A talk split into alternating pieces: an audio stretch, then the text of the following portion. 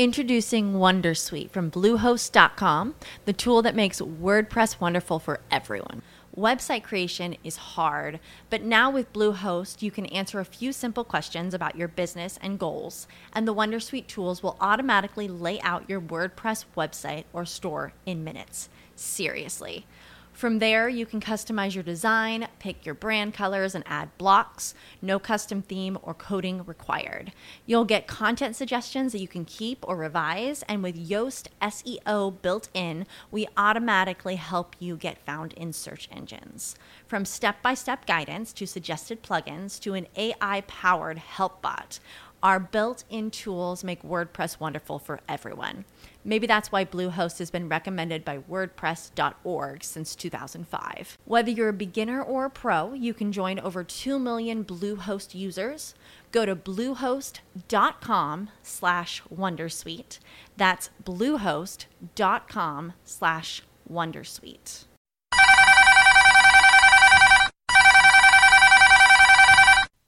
Hola, buenos días. ¿Es la fábrica de Xiaomi? 您好，欢迎致电小米科技，请问有什么可以帮助您的？ Mire, que somos cuatro amigos de aquí de Zafra, de España. Mire, queríamos que nos mandaran, pues no sé, 100 o 200 cajas de teléfono de ese Xiaomi tan chulo que tienen ustedes.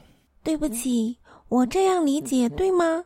您想要我们把手机寄到西班牙，但是我们的销售范围不包括欧洲。 Joder, a la China. Ahora se me va a hacer la difícil. Mire que no es tan complicado, que usted me mande 200 teléfonos en una caja de cartón, los protege bien con unos papeles de periódico y listo. Esto es un win-win. Hágame caso, que nos vamos a forrar. 我很抱歉，但您需要跟我们的销售部门进行联系。 Pero qué departamento comercial ni que leche. Usted mándeme lo que yo le pido, que tengo pasta para enterrarte, chinita. Mira, pásame con el Hugo Barra, que se veraneaba aquí en Zafra de pequeño y lo conozco de alguna juerga que nos hemos corrido. Ya verás cómo él me manda los teléfonos. 对不起，我们没有这项服务。谢谢您的来电，再见。 Qué gente, por Dios. Es que no tienen perspectiva del negocio. Estos teléfonos en cuanto lleguen aquí le pongo la pegatina de la bellota y a vender y de vender. Ay, por Dios, si es que se lo tengo que contar todo.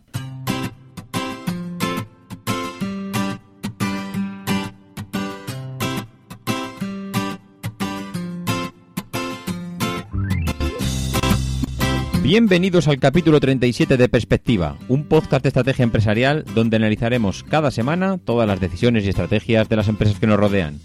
Hoy hablaremos de Mango y de los esfuerzos que está haciendo para mantenerse al más alto nivel. Comentaremos la nueva estrategia de Lidl de vender ropa en sus supermercados y conoceremos el mundo de las patentes aprovechando la noticia esta semana de las patentes de Apple en Jamaica. Por último, os traemos nuevos casos para la sección ¿Qué demonios hemos hecho?, donde nuevas empresas nos demuestran lo que no debéis de hacer nunca. Si eres de los que te gusta estar informado, no lo dudes, sube el volumen y acompáñame. Yo soy David Isasi y hoy es 23 de octubre de 2016. ¡Comenzamos!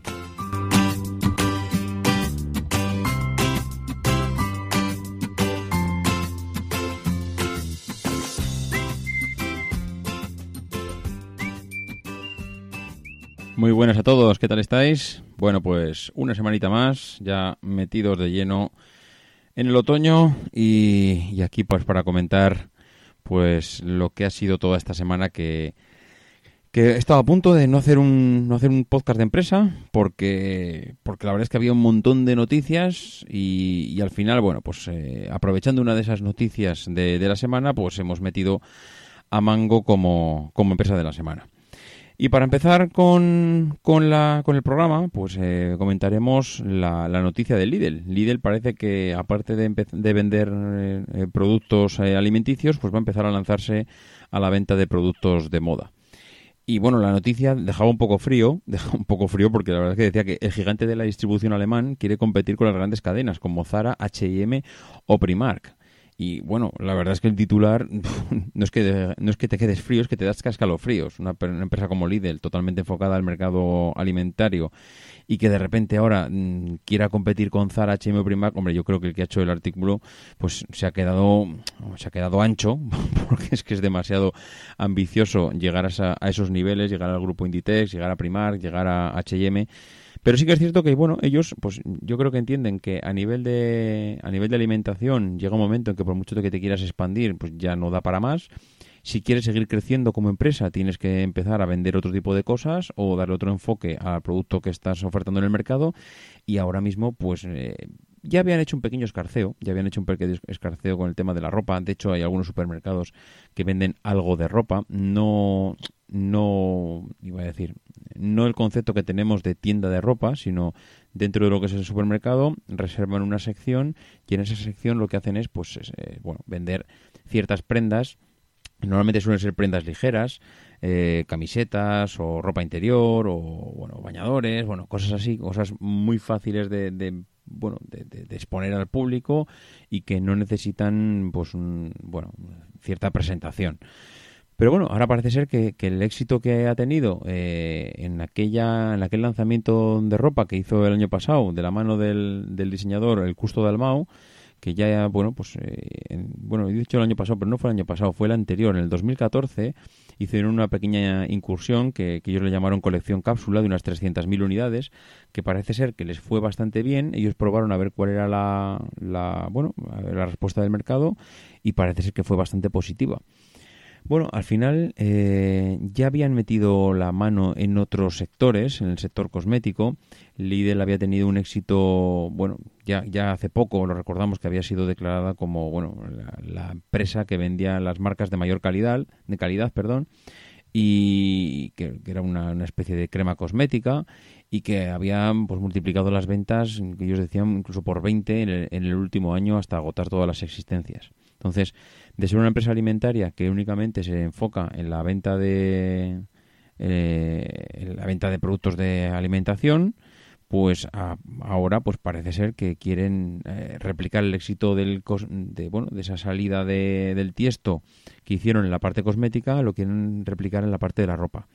Evidentemente no es algo que, que yo desde luego piense que vayan a, a, llegar ni mucho menos a la parte de Zara H&M pero sí que es cierto que tienen una ventaja con respecto a los demás, y es que mm, las tiendas de, bueno, que venden ropa, que hacen distribución de productos textil, pues al final tienen que esperar a que el cliente necesite ese desgaste de, de la ropa o tenga esa necesidad de comprarse ropa para pasar por la tienda. En cambio, los, los clientes del IDEN pasan a diario.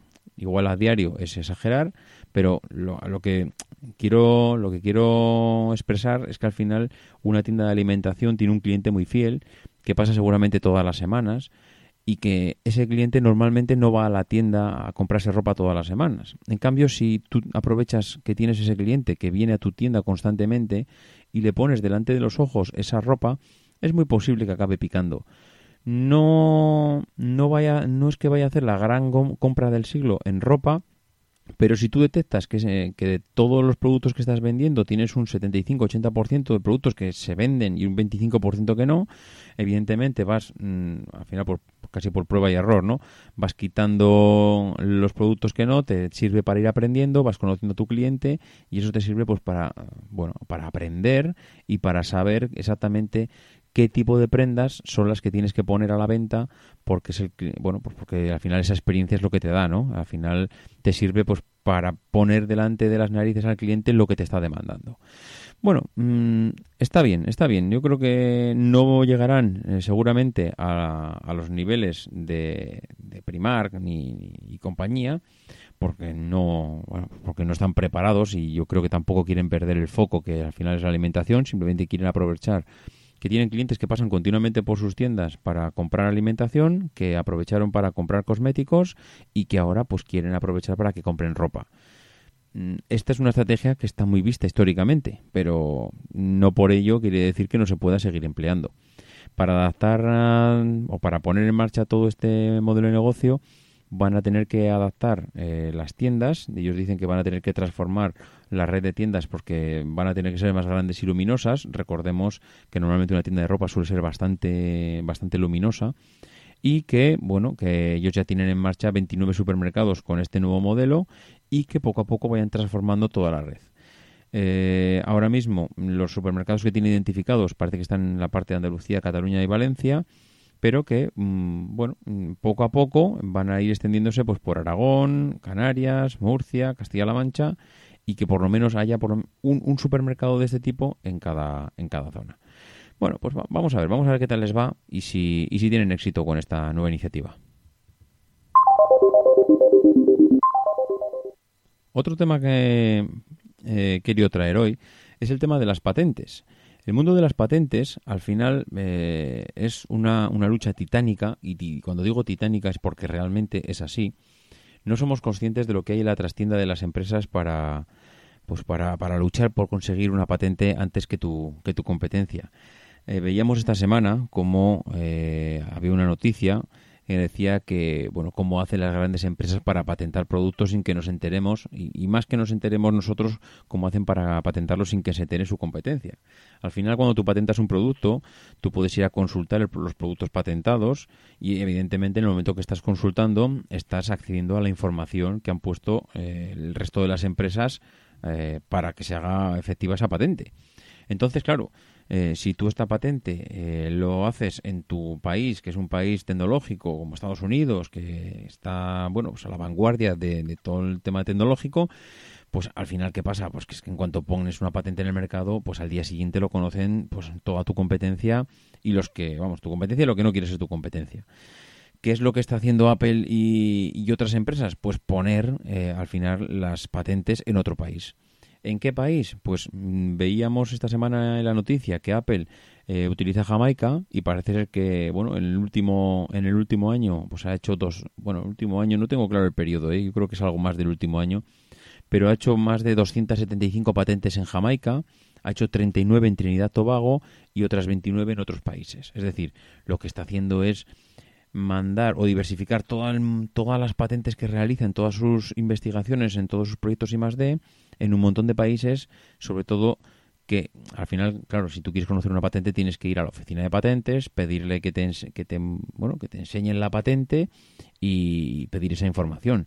Claro, si tú en vez de ir a la ventanilla de la, de la oficina de patentes de Estados Unidos te, tienes que ir a Trinidad Tobago, pues hombre, fácil no te lo están poniendo, evidentemente y mucho menos si tampoco tienes claro dónde se ha hecho la patente, porque sería como buscar una aguja en un pajar.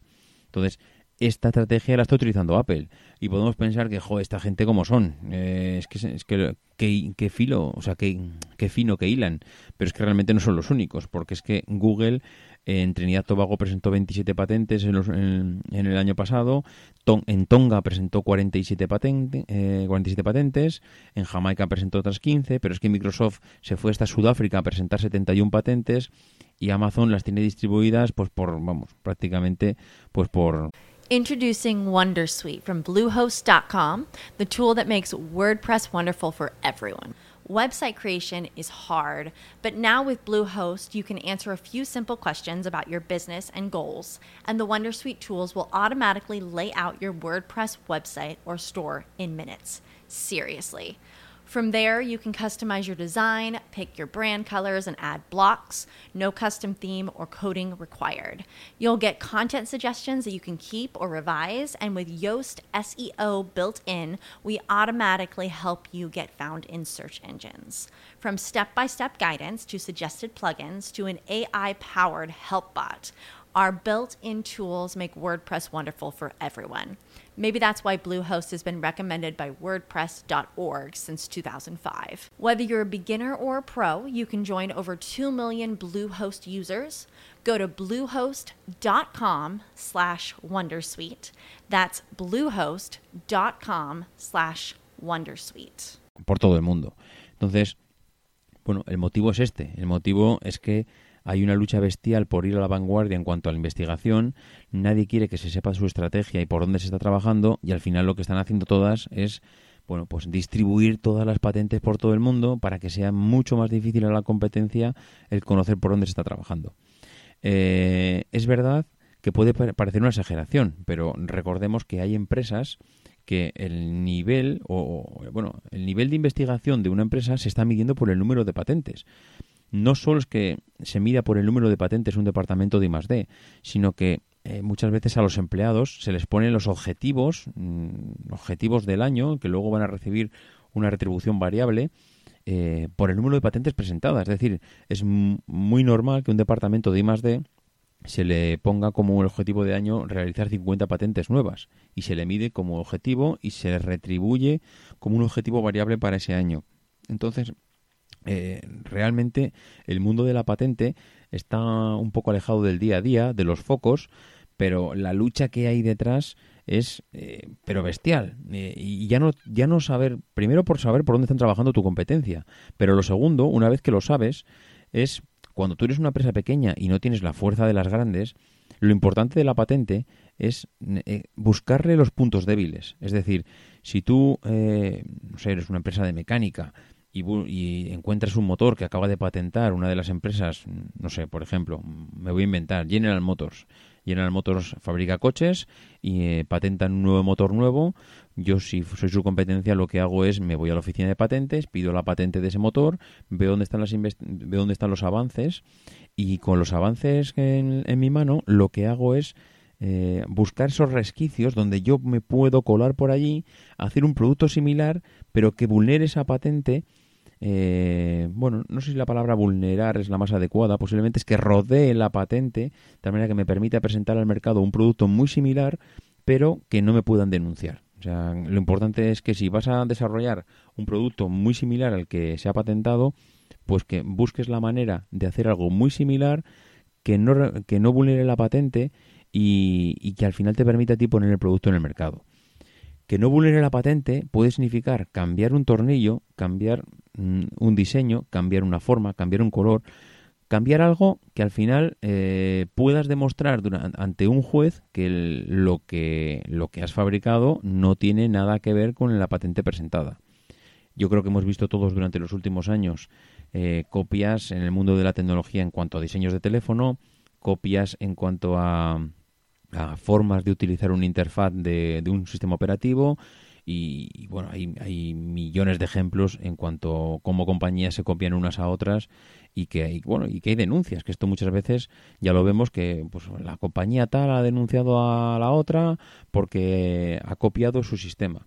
Bueno, al final estos casos acaban acaban prolongándose en el tiempo porque no son no son casos, bueno, no son casos fáciles de, de dirimir y que seguramente pues todas las bufetes de abogados acaban metiéndose eh, en farragosas batallas legales que acaban como acaban.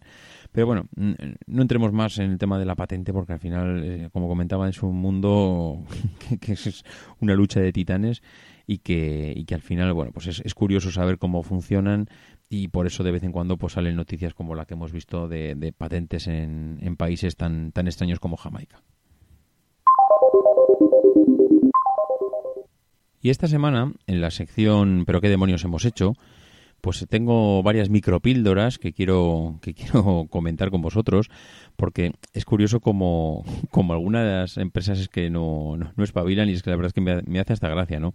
Porque es que utilizan algunas prácticas que realmente son, si no fuese porque son delictivas, pues serían, serían tremendamente graciosas. Y es que la Comisión Nacional del Mercado y la Competencia han puesto pues, a las agencias Viajes Halcón y Barceló una multa de 1,84 millones de euros por, por concurrir conjuntamente a concursos del inserso mediante una UTE y, llevarse este y llevarse este concurso. Es decir, tú para concurrir a un concurso de estos, de como viajes en inserso, que tiene, bueno, hay que, que tener una estructura bastante fuerte para poder acometer esta adjudicación, pues eh, lo que hacían ellas es que se presentaban en UTE de tal manera que no presentaban nunca una oferta competitiva y esto lo llevan haciendo pues desde el año 98. Eh, ya fueron sancionados en el año en el año 2000 junto con Viajes Marsans y Viajes Iberia y bueno pues eh, parece ser que han seguido bueno entonces fueron fueron sancionados porque junto a estas otras dos empresas lo que hacían era presentar ofertas eh, presentar la misma oferta. Se presentaban cuatro empresas, Viajes Marsan, Viajes Iberias, Barceló y Viajes Halcón, y presentaban la misma oferta a, bueno, al concurso, de tal manera que como todas las ofertas eran iguales, pues se repartía el concurso. Ahora, ¿qué es lo que, qué es lo que han hecho? Pues lo que han hecho es utilizar otra estrategia, es decir, además de que ya me multaron en su día y ya, ya fui sancionada por esto, ahora pues en vez de hacer esto lo que hago es, mira, nos presentamos en UTE, hacemos una unión temporal de empresas, nos presentamos al, al concurso juntas y como al final no creamos competencia, sino que somos las únicas que nos estamos presentando, pues nos lo dan a nosotros. Yo me lo guiso, yo me lo como. Bueno, pues la Comisión Nacional del Mercado de la Competencia ha dicho, pues sí, pues no te preocupes, que te voy a dar para el pelo. Y ha cogido y les ha metido una sanción, pues lo que comentaba antes, 1,84 millones de euros Y nada, que se lo vayan repartiendo, ellos verán, bueno, realmente no es que se lo vayan repartiendo porque a Viajes le han metido 1,22 millones y a Barcelona le han metido 0,62 millones de euros en sanción.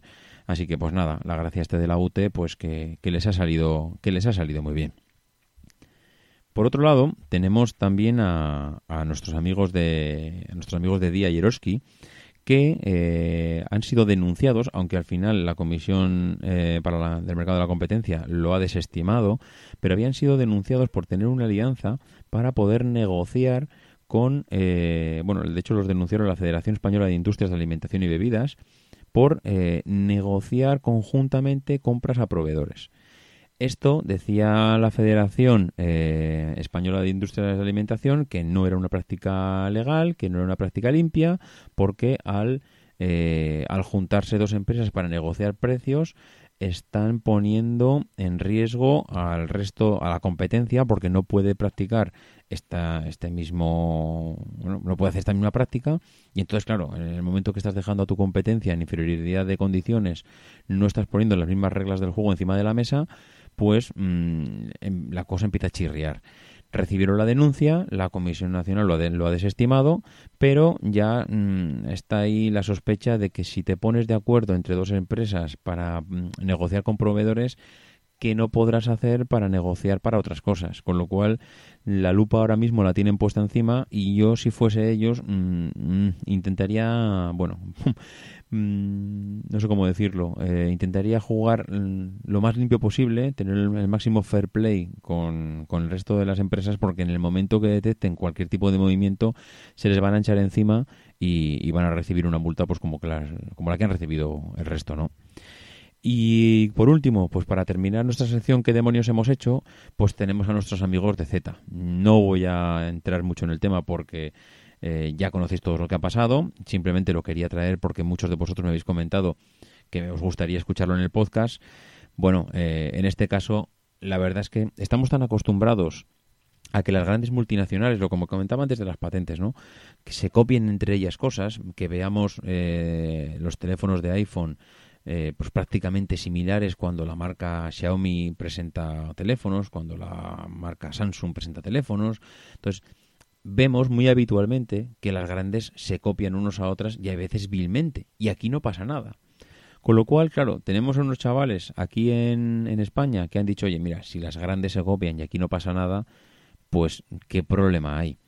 El problema de estos chavales lo que no entiende que las grandes se copian, pero que en la trastienda tienen unas negociaciones bestiales porque ellos saben que se tienen agarradas por las partes nobles unos a otros, porque dice, mira, yo sé que te estoy copiando, pero tú no me vas a denunciar porque precisamente por aquella otra vez tú me copiaste a mí.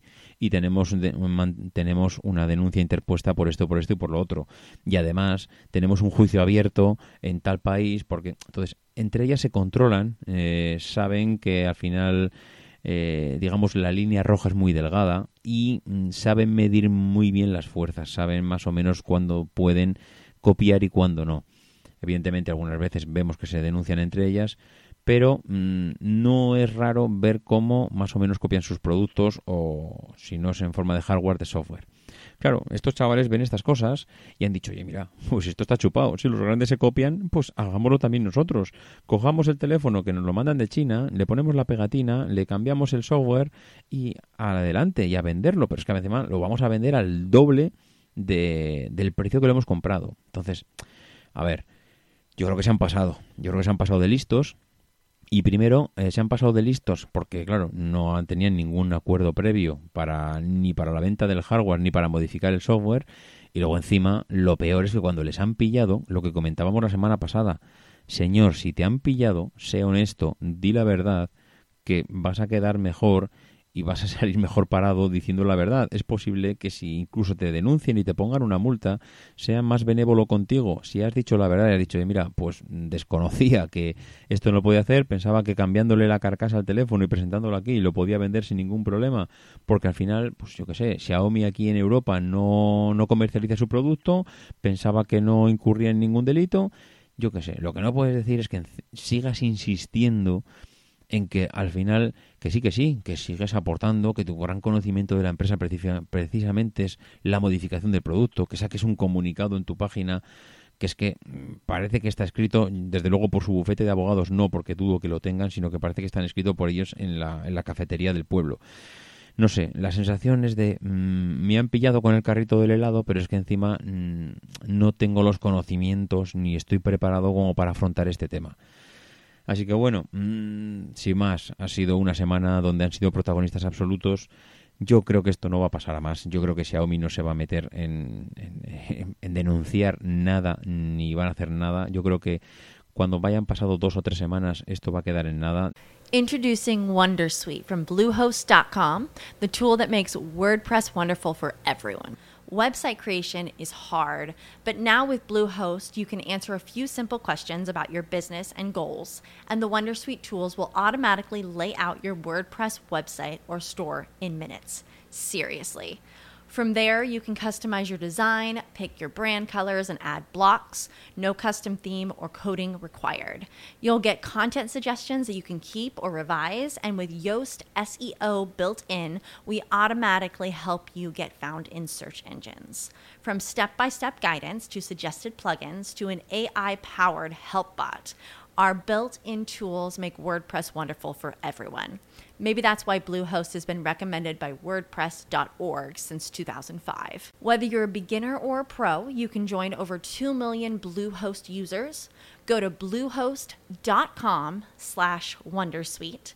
That's bluehost.com slash wondersuite. As humans, we're naturally driven by the search for better. But when it comes to hiring, the best way to search for a candidate isn't to search at all. Don't search, match with Indeed. When I was looking to hire someone, it was so slow and overwhelming. I wish I had used Indeed. If you need to hire, you need Indeed. Indeed is your matching and hiring platform with over 350 million global monthly visitors, according to Indeed data, and a matching engine that helps you find quality candidates fast. Ditch the busy work. Use Indeed for scheduling, screening, and messaging so you can connect with candidates faster. And Indeed doesn't just help you hire faster. 93% of employers agree Indeed delivers the highest quality matches compared to other job sites, according to a recent Indeed survey. And listeners of this show will get a $75 sponsored job credit to get your jobs more visibility at Indeed.com slash podcast. That's Indeed.com slash podcast. Terms and conditions apply. Dice la Asociación de Consumidores que le están estudiando pues, posibles demandas, pero me da la sensación de que cuando hayan pasado dos o tres meses nadie se acordará de esto y, al final no va a llegar el agua al río. Pero bueno, si me estoy equivocando, pues veremos dentro de veremos dentro de unas semanas al final cómo evoluciona el tema. Y como empresa de la semana, eh, ya habéis visto que esta semana nos, nos hemos traído a Mango.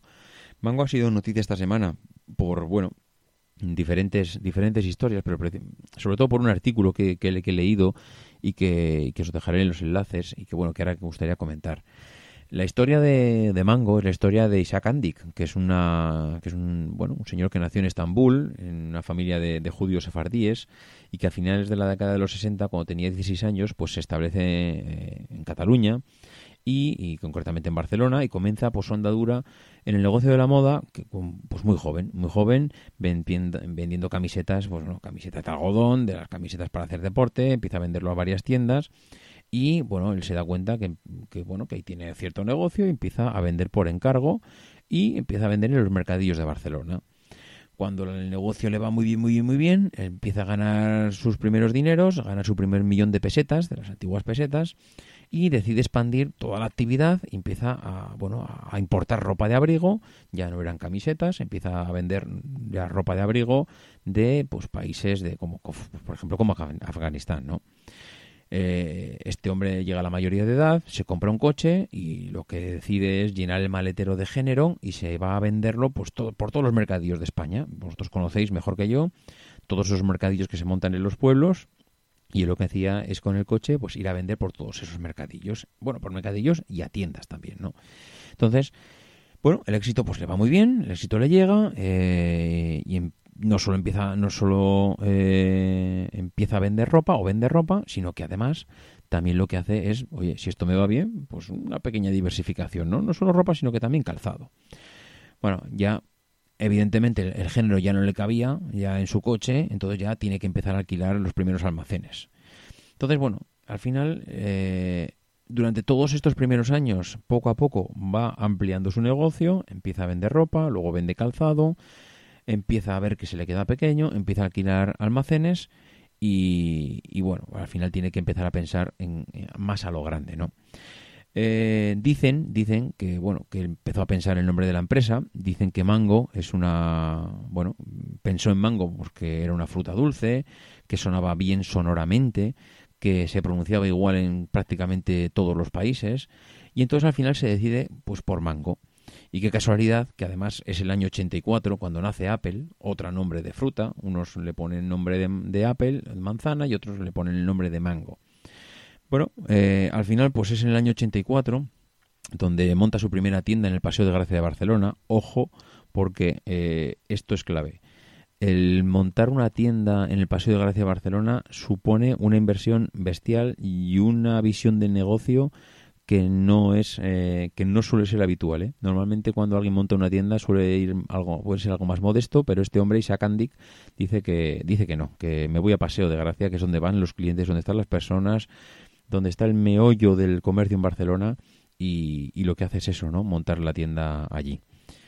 Bueno, pues un año más tarde eh, ya contaba con cinco puntos de venta en Barcelona y, y, al final, pues bueno, empieza la expansión por todo el territorio nacional con la apertura de tiendas en Valencia y lo que en un principio era un, pues un equipo de colaboradores empieza a crecer y en el 88 ya empieza a tener 13 tiendas en toda España y pues se plantea eh, una mejora en todo el sistema de la gestión de stocks. Así como todo, el tema de logístico, la distribución del producto.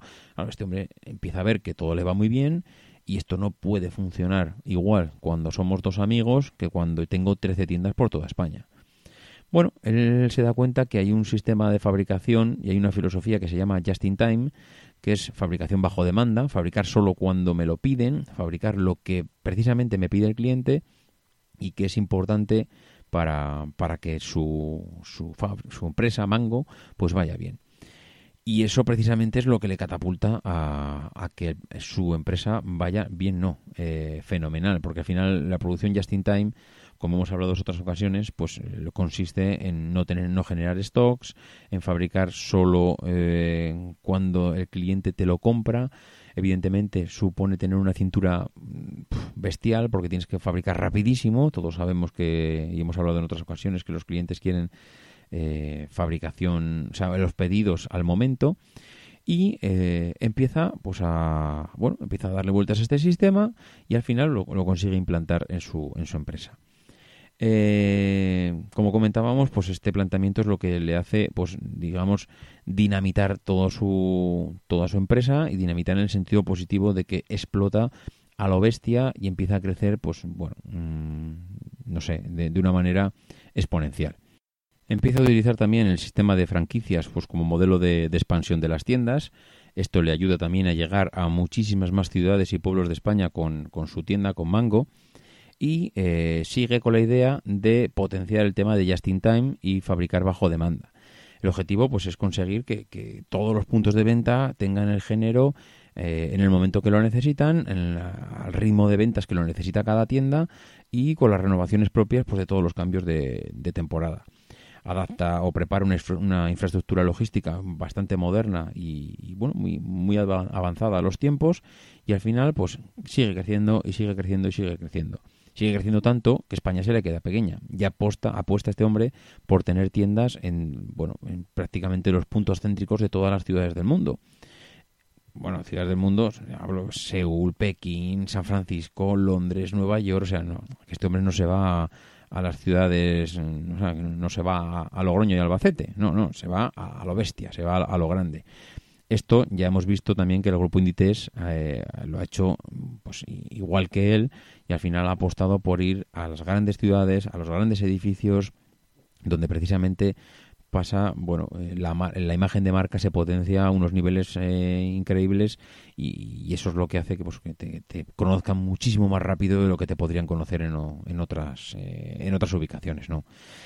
Mango es una de las eh, una de las empresas que apuesta por la venta a través de internet. Yo creo que de forma pionera. Yo creo que al final eh, no ha habido ninguna otra empresa que haya apostado por la venta por Internet mm, como ha apostado Mango y desde el tiempo que, que- que lleva Mango apostando por la venta por, eh, la venta por la venta por Internet, ¿no? En el 2006 ya había facturado 3,8 millones en sus tiendas online. O sea que al final, eh, ojito con la cifra porque estamos hablando de 2006 y las cifras de facturación son bueno son increíbles. Ahora estamos hablando 10 años después, 10 años después donde todo el boom de la venta online pues se ha disparado, es fácil decirlo, pero que de hace 10 años esta esta esta empresa facturase casi 4 millones de euros en venta online, pues mm, puede ser que no se nos pierda un poco en la en perspectiva, pero que no es no es no es fácil desde luego. Por otro lado, también eh, ha hecho unas fuertes inversiones y precisamente por el tema de las inversiones es por donde le están lloviendo críticas a la empresa, ¿no? En la actualidad, eh, esta Mango cuenta con más de 8.200 empleados, de los cuales pues casi 1.800 trabajan en la sede de Palau Solita y Plegamans, que es un, es un pueblo de la provincia de Barcelona, y que tiene una sede que tiene una superficie de más de 164.000 metros cuadrados. Pero claro, eh, esto, eh, que ellos le llaman el hangar, que es donde, bueno, que es un centro de diseño seguramente más grande de toda Europa, mm, esto ellos lo han tenido que conseguir a base de unas inversiones bestiales. Aparte de esto, eh, Mango ha inaugurado un centro logístico en Gisadamun, que es un pueblo que está al lado de Granollers, que realmente es para verlo. Este centro logístico está, eh, es puntero a nivel de, de avances tecnológicos y, y a nivel de superficie, pues podría decir que, tiene una superficie que, que creo que puede superar más de 10 o 15 campos de fútbol. Con lo cual, mm, no sé, eh, no somos conscientes de la inversión que ha tenido que hacer Mango para poder eh, seguir codeándose con las grandes multinacionales de la industria textil como son Inditex, como son Primar, como son H&M. Eh, a Mango se le está criticando ahora porque mm, los beneficios que tiene no son los beneficios que pueden, eh, bueno, pueden esperarse de una empresa como ella. Porque claro, han reducido sus beneficios mm, con respecto al año anterior, han pasado pues prácticamente a dejarlos en un 4%. Un 4% de beneficio con respecto al año anterior. Pero claro, es que la inversión y la expansión que está cometiendo ahora mismo Mango a nivel mundial es tan bestial que precisamente es lo que comentaba en el título del podcast. Están poniendo todo el dinero que han conseguido ahora mismo en mantenerse al mismo nivel que el resto de sus competidores. Es decir, están apostando el todo por el todo. Eh, esta estrategia a mí me parece bien. Y me parece bien ¿por qué? Porque eh, en el mundo tan globalizado que vivimos, mm, vemos que hasta, hasta Zara, hasta Inditex, está luchando con Primar, que podemos pensar que, no son que no son clientes del mismo nicho de, cliente que, es, que o sea que no son empresas del mismo nicho que están luchando por clientes diferentes pero que no es así que realmente aquí todos están luchando por todos los clientes no solo por, no solo por un mismo tipo de cliente. Y la lucha está siendo encarnizada. El número de tiendas y que hable el grupo Inditex a- al año es descomunal eh, y si quieres codearte con ellos y estar pegándote con ellos y que el partido vaya esté igualado, tienes que invertir. Y tienes que invertir a lo bestia. O sea, no puedes abrir dos tiendas al año, tienes que abrir 30, 40, 60, 100 tiendas al año. Si tienes que abrir 100 tiendas al año y tienes que suministrarles ropa a esas 100 tiendas según tu modelo de productivo, que es just in time, al final tienes que invertir en un centro logístico. Y un centro logístico vale miles de millones eh, dicen los que le están criticando y los que decían en, en el artículo esta semana que qué está pasando con Mango, que no es como antes, que, que- que, bueno, que es una empresa de moda familiar, que, que fue fundada por este hombre, por Isaac Andic, y es verdad que hay, hay algo, hay algo raro en, en la empresa, hay algo raro porque este hombre se jubiló hace unos años, dejó la empresa a, su hijo, dejó toda la empresa a su hijo y ha sido su hijo el que ha estado presidiendo la empresa durante estos últimos dos o tres años, pero eh, ha tenido que volver el padre. Ha tenido que volver el padre porque mm, parece ser, y nadie lo sabemos, pero cuando tu padre se jubila y tiene que volver cuando pasan tres años para mm, intentar seguir reflotando la empresa, y la, y la palabra reflotar seguramente no es la más adecuada porque no es que estuviese hundida, pero mm, igual acometer unos cambios tan bestiales como los que han estado sufriendo estos años, pues igual el hijo no ha estado preparado para acometerlo. Y, y cuando tienen que volver los históricos de la casa, mm, volver a su puesto, porque claro, vuelve el padre, pero el tío, que es el hermano de Isaac Andic, también ha tenido que volver. Eh, ha tenido que volver porque también estaba a cargo de una sección eh, de Mango y, parece que la cosa pues no iba lo bien que tendría que ir y ha tenido que volver de su jubilación varios años después para, para volver a retomar el tema, ¿no? Eh, los cambios en Mango han sido bastante importantes en los últimos años. Ya no hay acciones mediáticas asociadas a la marca, es decir, no hay pasarelas, no hay desfiles que lleven su nombre, no hay premios que, lleven el nombre de Mango. Y, bueno, y todos los departamentos han sido reestructurados de arriba abajo. Entonces, parece ser que están en un proceso de transformación, de hacerse más grandes, mm, tienen que ampliar sus instalaciones porque también han tenido que ampliar todo todo su bueno todo su iba a decir el hangar que es como le llaman ellos que es su núcleo sus oficinas centrales eh, ahora están haciendo el hangar 2 entonces claro todos los cambios internos que está desarrollando Mango son tan importantes que al final pues parece ser no sé si porque el hijo no ha sido capaz de bueno, de acometer los proyectos que, que, tenía, que necesitaba la empresa en su momento, o porque muchas veces, y es verdad que a las grandes empresas les suele pasar, cuando creces tanto necesitas eh, gente que sepa mm, pues gestionar todas estas todos estos crecimientos. Muchas veces no es fácil encontrar gente capacitada para gestionar estos crecimientos a estos niveles. Entonces bien porque necesitas que gente con estos conocimientos que gestione no, no un barco esto es un buque esto es un transatlántico no mucha gente está capacitada para gestionar esto. Entonces, bueno, tampoco me parece mal que en un momento dado eh, el hijo haya levantado la mano y haya necesitado que vuelvan todas estas vacas sagradas para poder echarle una mano a, gestionar todo el barco, ¿no? Bueno, eh, dicen, dicen los que hablan de moda, los que conocen de moda, que la compañía ha cambiado, que antes eh, se estaba pegando con Inditex en mano a mano y ahora se está pegando con Primar, con lo cual claro, eh, la franja de precios en, las que te, en la que te mueves cambia mm, bestialmente. En vez de migrar hacia un máximo duty que tiene un, seguramente un precio medio de prenda que rondará pues los 60-80 euros, si te empiezas a, a, dirigir hacia un primar que el precio medio de la prenda seguramente sean 3 euros, claro, tu estrategia tienes que cambiarla. No puedes mantener una empresa detrás si pasas a pegarte con Primark en vez de a pegarte con, con Massimo Duty.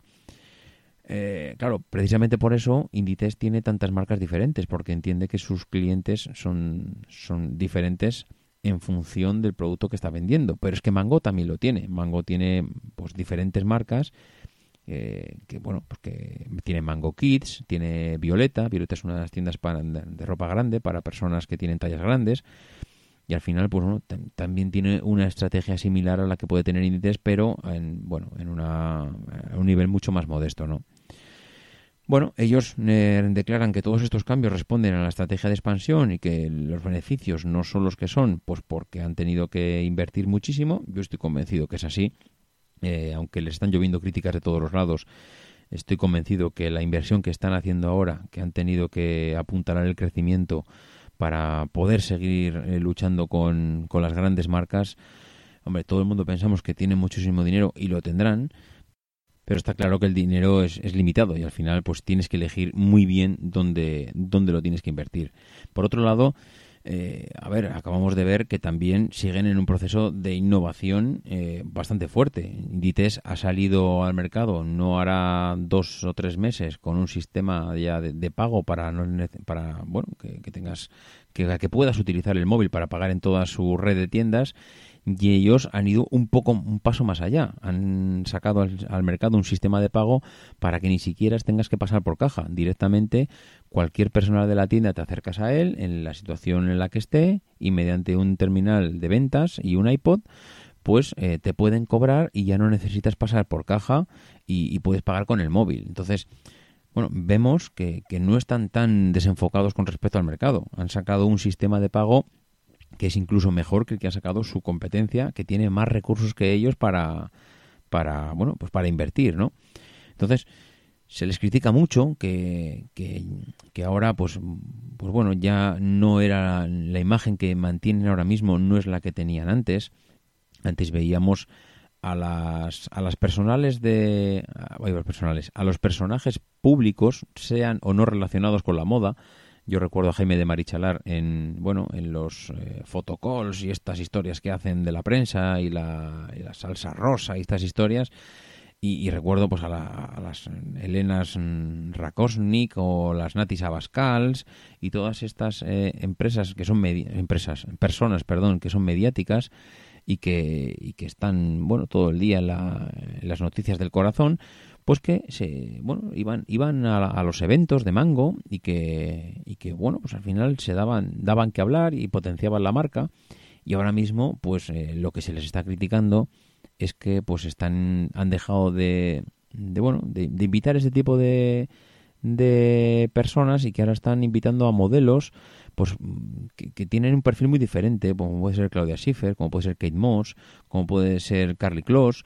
Es decir son modelos que, que, que son muy conocidas pero que representan a mujeres muy diferentes. Es decir Claudia Schiffer todos la conocemos, pero representa ya a una mujer que no es una veinteañera, presenta a una mujer ya adulta, madura, y en cambio, por otro lado tenemos a Kate Moss, que también es otro tipo de mujer diferente, y tenemos a Kendall Jenner, y tenemos, es decir, hay un montón de, mujeres que ahora mismo están representando la marca, pero que son mujeres muy diferentes entre sí.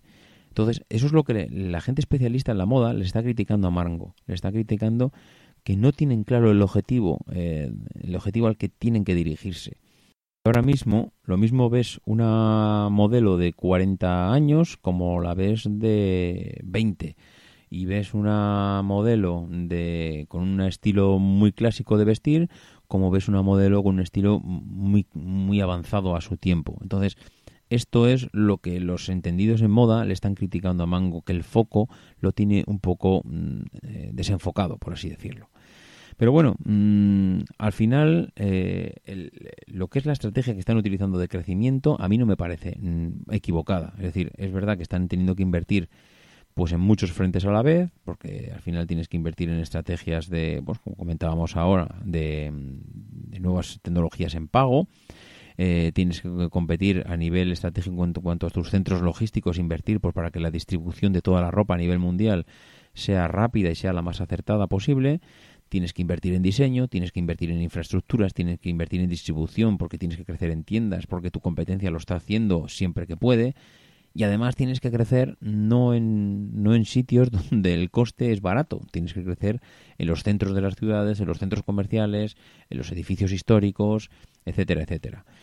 Bueno, recientemente hemos visto eh, tiendas que Inditex eh, tiene el edificio en propiedad y se lo alquila a Mango y vemos también la situación contraria, que Mango tiene el edificio en propiedad y se lo, y se lo está alquilando a Inditex. Es decir, la guerra está siendo tan grande, tan grande, tan grande que y, todos están creciendo tanto, tanto, tanto que es muy posible que en los próximos 5 o 10 años acabe habiendo a nivel mundial pues 5 o 6 marcas de ropa porque es que se van a ir absorbiendo unas a otras eh, porque al final muchas veces no te queda otra para seguir creciendo. Y, como al final tienen tanto poder económico, pues no sería raro que al final se acabe siendo una lucha entre tres o cuatro dentro de dentro de diez años.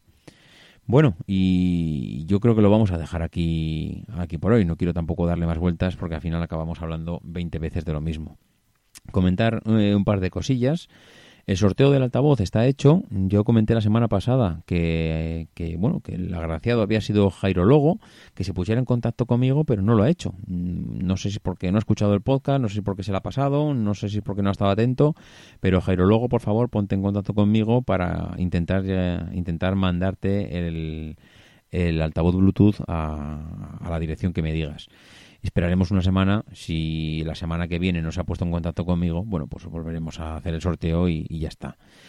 Eh, por otro lado, también agradecerle, como habéis visto a la intro del, del, podcast, a la mujer de Mark Milian del podcast Cuatro Ventanas, que si no lo estáis escuchando ya tendréis que escucharlo, que es un podcast sobre Windows que Mark lo hace con, vamos, con un cariño y una sutileza que ya nos gustaría mucho hacer, hacer el podcast como lo hace él y agradecerle pues esa, esa conversación que he tenido con, con su mujer que es china y que, y que se ha prestado a ello.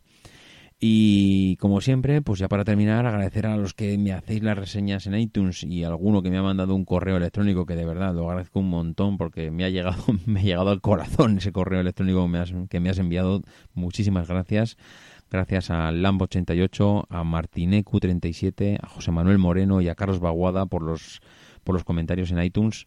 De verdad que animaros a que hagáis comentarios y me dejéis alguna reseña porque la verdad es que lo agradezco un montón y me hace una ilusión enorme que, que las hagáis y me dan ganas para seguir, para seguir preparando y con motivación para hacer el podcast, ¿no? Como siempre, por los que queráis poneros en contacto conmigo, que sois unos cuantos para proponerme empresas, que sepáis que, bueno, que yo las tengo todas apuntadas, pero es que tengo una lista eterna de empresas, entonces, bueno, cuando pueden irán saliendo y que los que no sepáis poneros en contacto conmigo, pues bueno, mi correo electrónico es davidisasi.mac.com, que por Twitter me podéis encontrar en arroba maxatiné, que nos escuchan por la semana que viene y que no dejéis de intentar ser uno de esos locos que hace lo imposible por cambiar el mundo. Because the people who are crazy enough to think they can change the world are the ones who.